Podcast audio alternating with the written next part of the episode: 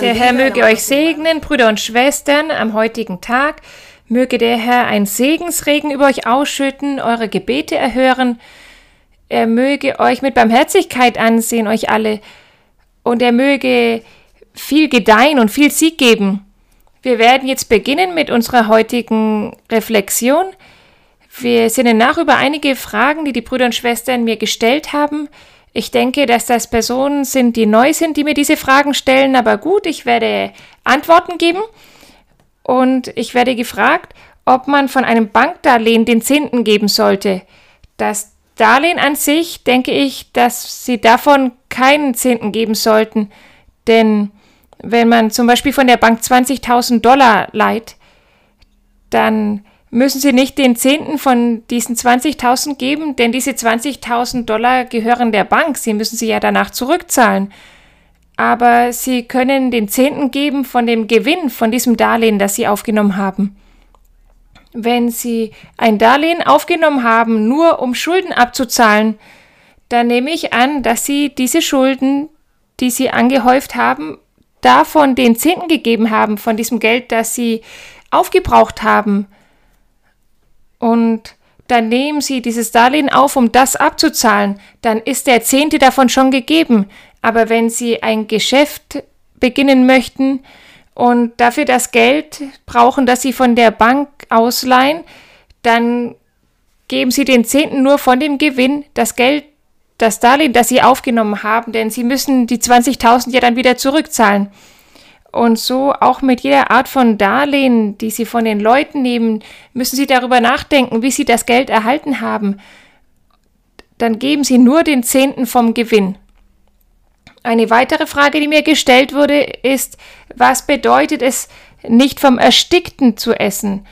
Denn in der Bibel, die Apostel im Alten Testament, im Neuen Testament, der Heilige Geist lehrt durch die Apostel, dass man sich davon abhalten sollte, Blut zu verzehren.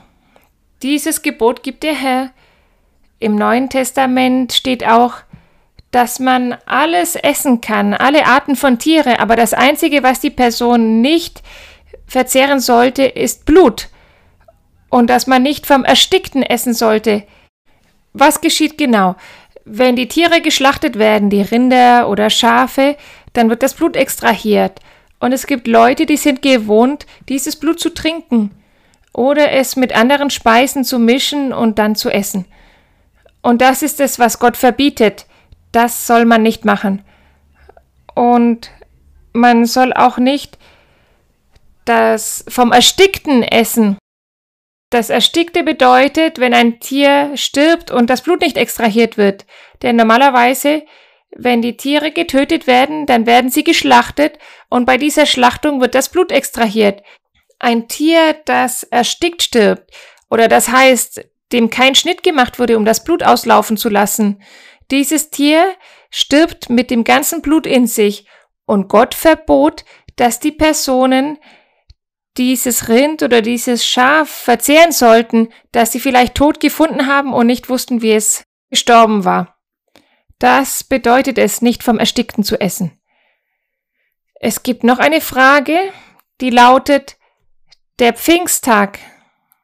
Wie hieß der in der Antike? In der Antike wurde ein Fest gefeiert, das hieß 50 Tage. Das war das Fest der Wochen. Und das waren 50 aufeinander folgende Festtage, aber das war ein Fest für Gott, um Gott zu ehren.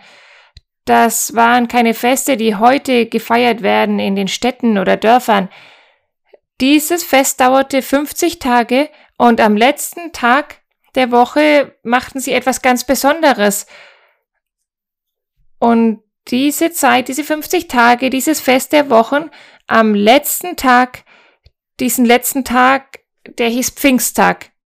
Deshalb in Apostelgeschichte, wo steht, dass der Pfingsttag kam, das Ende dieses Festes, der letzte Tag, der Tag Nummer 50, als der Heilige Geist herniederkam, über diese Gruppe, die dort in diesem Obergemach waren.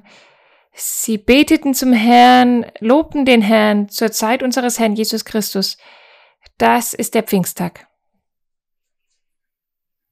Eine Frage lautet, ob eine Person in der Gemeinde, in der Versammlung oder im Gottesdienst während der Anbetung die Beine übereinander schlagen darf oder ob es verboten, sprich unerlaubt ist.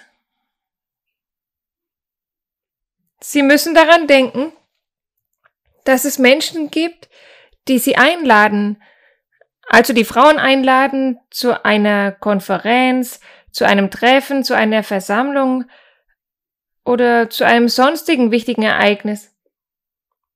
Dann wird in manchen Ländern aus Gründen, Gründen des Anstands, aus protokollarischen Gründen, aus ästhetischen Gründen, zum Beispiel bei einer Abschlussfeier an einer Universität, gelehrt, dass man beim Sitzen die Beine nicht übereinander schlagen soll. Sie tun es aus Gründen der Ästhetik, aus protokollarischen Gründen, weil es in manchen Kulturen verpönt ist, dass sie während der Sitzung, während der Zeremonie die Beine überschlagen. Dies gilt sowohl für Frauen als auch für Männer. Deshalb innerhalb der Kirche oder innerhalb der Gemeinde wenn wir im Gottesdienst in der Versammlung sind, Gott anbeten, loben oder der Lehre der Predigt zuhören, nun, wir sollten auch sittsam sein und ein gutes Benehmen haben. Und es ist nicht das Wünschenswerteste, würde ich sagen. Nicht, dass es eine Sünde vor Gott ist, aber es ist einfach nicht gut gesehen innerhalb der Gemeinde. In manchen Kulturen könnte es als eine Geste missverstanden werden, die signalisiert, dass die Person sich nicht kümmert oder desinteressiert ist an der Predigt, an der Lehre oder an dem, was gerade gegeben wird, als ob sie dem keine Bedeutung beimisst. Das ist es also. Versuchen wir uns auf angemessene Weise zu verhalten. Genauso wie diese Regeln der Erziehung und Höflichkeit gelehrt werden, wenn man zu einem Abendessen, zu einem Bankett eingeladen wird, wenn man einen Tisch eingeladen wird, um mit vielen Leuten zu essen, da gibt es ein bestimmtes Protokoll, das Höflichkeit lehrt, wie man sich benimmt, wie man das Besteck nimmt, wie man isst, wer anfängt, wer aufhört, ob man den Teller berühren darf, also all diese Details. Ebenso ist das mit dem Kreuzen der Beine. Je nach den Versammlungen, je nachdem, wo wir sind oder wo wir uns versammelt haben, was wir tun, verhalten wir uns anständig mit diesem Bildungsanstand und sind aufmerksam, so dass alles schön aussieht, schön abläuft und auch so die Versammlung, die gerade stattfindet, zu betonen. Wenn wir den Herrn preisen, versuchen wir uns auf die beste Weise zu benehmen. Das ist der Grund, warum wir unsere Augen schließen. Wir schließen unsere Augen, weil uns das auch nicht ablenkt. Wenn ich aber anfange zu singen oder zu beten oder mit offenen Augen und überall hinschaue, dann werde ich abgelenkt mit den Wänden, mit dem Gemälde, mit den Bildern, mit der Decke. Ich werde abgelenkt durch die anderen Leute und ich achte nicht auf die Lehre. Also ziehe ich es vor, meine Augen manchmal geschlossen zu haben oder wenn wir beten, die Augen geschlossen zu haben, um mich nur auf den Herrn konzentrieren zu können. Das ist also eine ganz ähnliche Sache, warum wir unsere Augen schließen, wenn wir beten. Dann sollten wir nicht die Beine übereinander schlagen, wenn wir in der Gemeinde sind, in der Versammlung. Es gibt aber auch Leute, zum Beispiel, die eine Krankheit in ihren Beinen haben und sie müssen deshalb ihre Beine übereinander schlagen. Damit diese Person sich nicht schlecht fühlt, ist es besser, nicht die ersten Stühle in der Kirche zu besetzen, sondern irgendwo weniger sichtbar zu sitzen, um niemandem ein Stolperstein zu sein. Nun, alles kann getan werden, alles wird getan oder nicht getan, aber für alles muss es Weisheit, Logik und eine realistische Sicht der Dinge geben und nicht übertrieben werden oder ins Extreme gehen, sondern alle Dinge gut machen, damit wir uns selbst und auch anderen alles recht machen können. Gut, ich hoffe, dass die Leute, die mir diese Fragen gestellt haben, mir zuhören, damit sie lernen können. Und jetzt sinnen wir nach im zweiten Thessalonicher. Wenn Sie die Bibel nicht zur Hand haben, dann sorgen Sie sich nicht, hören Sie einfach der Lesung zu. Wir öffnen die Bibel in 2. Thessalonicher im Kapitel 2 und wir lesen die Verse 13 bis 17. Das ist die Reflexion zur Ehre und Ruhm unseres Gottes. Und hier spricht der Apostel Paulus zu der Kirche in Thessalonich. Er gibt ihnen Empfehlungen, lehrt sie die Doktrin, lehrt sie das Wort des Herrn, lehrt sie das gute Verhalten im täglichen Leben, um dem Herrn zu gefallen. Und so gibt Paulus dieser Kirche Empfehlungen.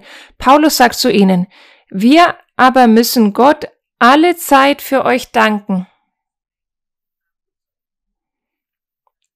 Er sagt, wir, die Prediger, wir, die Apostel, die Minister des Herrn, wir müssen, und er sagte das auch zum Pastor dort in der Kirche in Thessalonich, wir müssen immer Gott danken für die Gemeinde, für die Leute, für die Gläubigen, für euch, vom Herrn geliebte Brüder, dass Gott euch als Erste zur Seligkeit erwählt hat.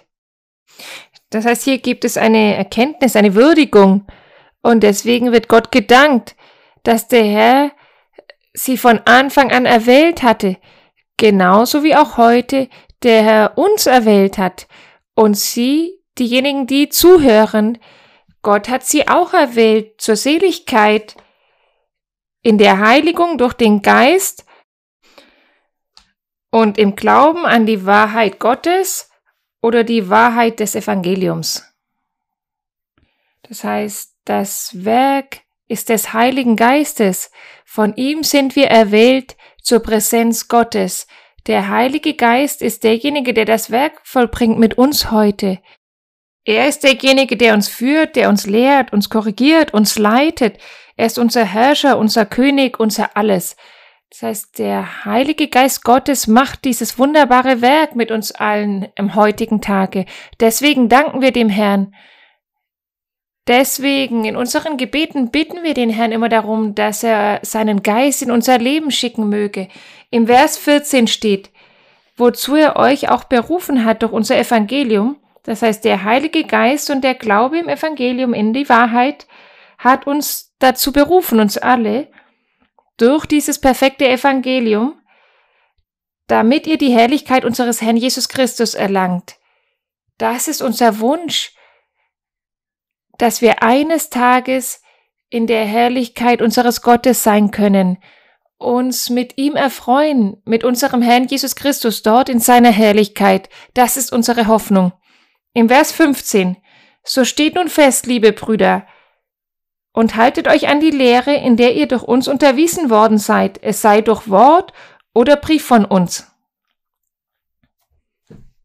Der, der Apostel sagt zu allen Brüdern und Schwestern, zu allen Leuten, dass sie fest und beständig sein sollten, dass sie die Lehre, die sie durch das Wort, also durch die Predigt erhalten haben oder auch durch einen Brief, zur damaligen Zeit war es üblich, Briefe zu schreiben. Die Apostel schrieben Briefe mit der Lehre, alles, was Gott ihnen offenbarte, ihnen zeigte und sandten sie in die Kirchen.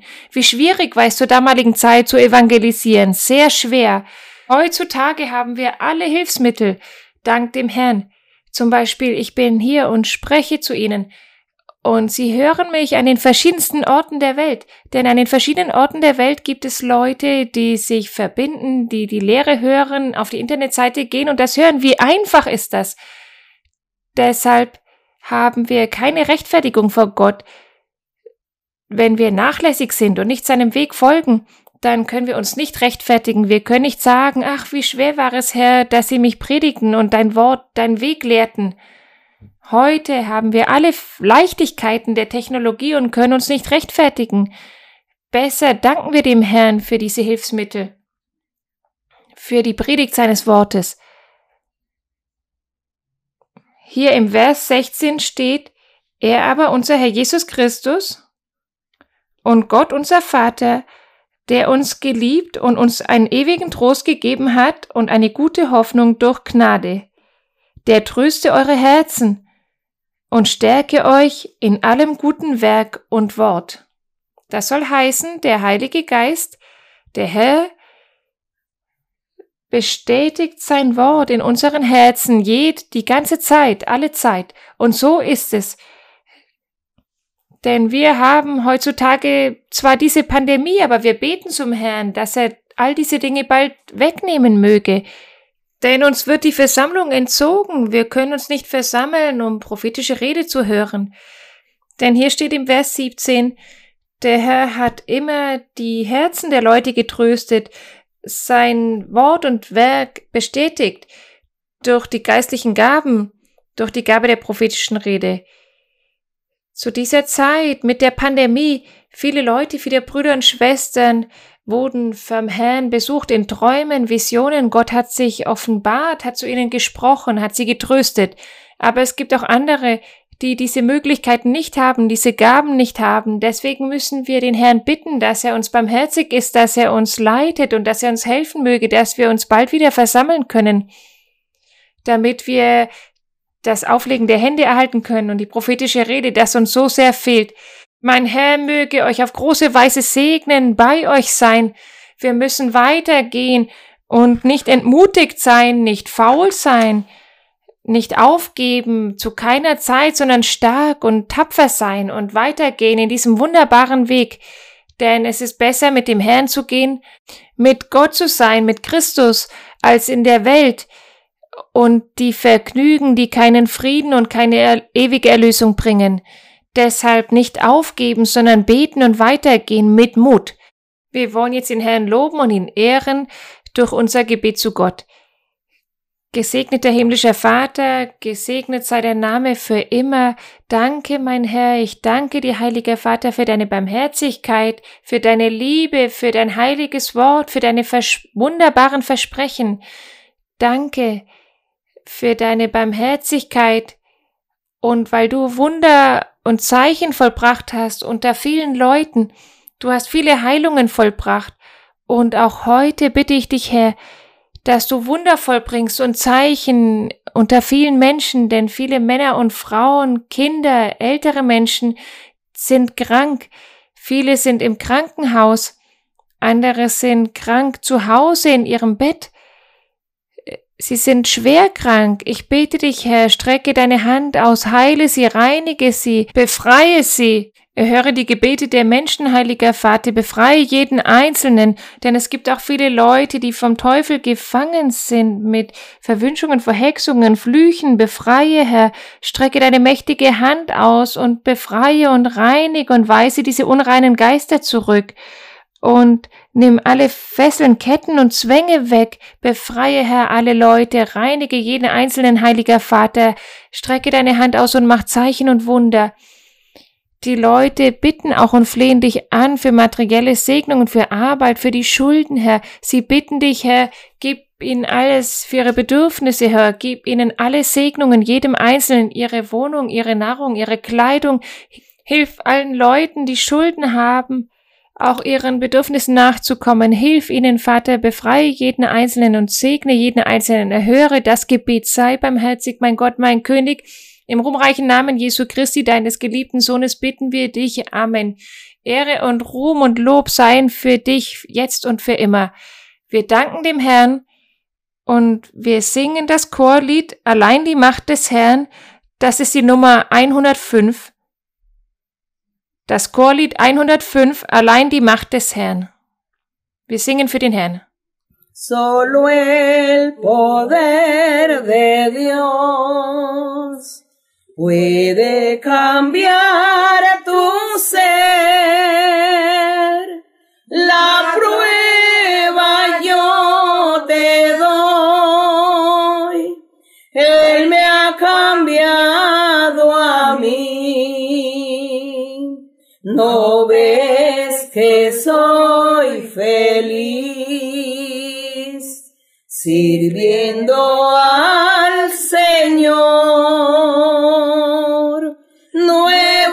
criaturas son.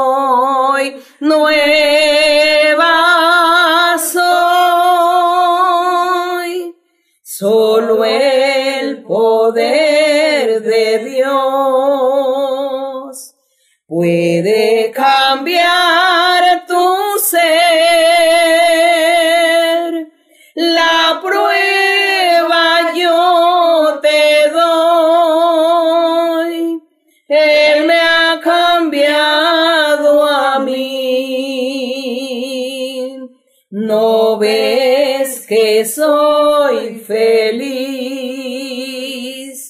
sirviendo al Señor.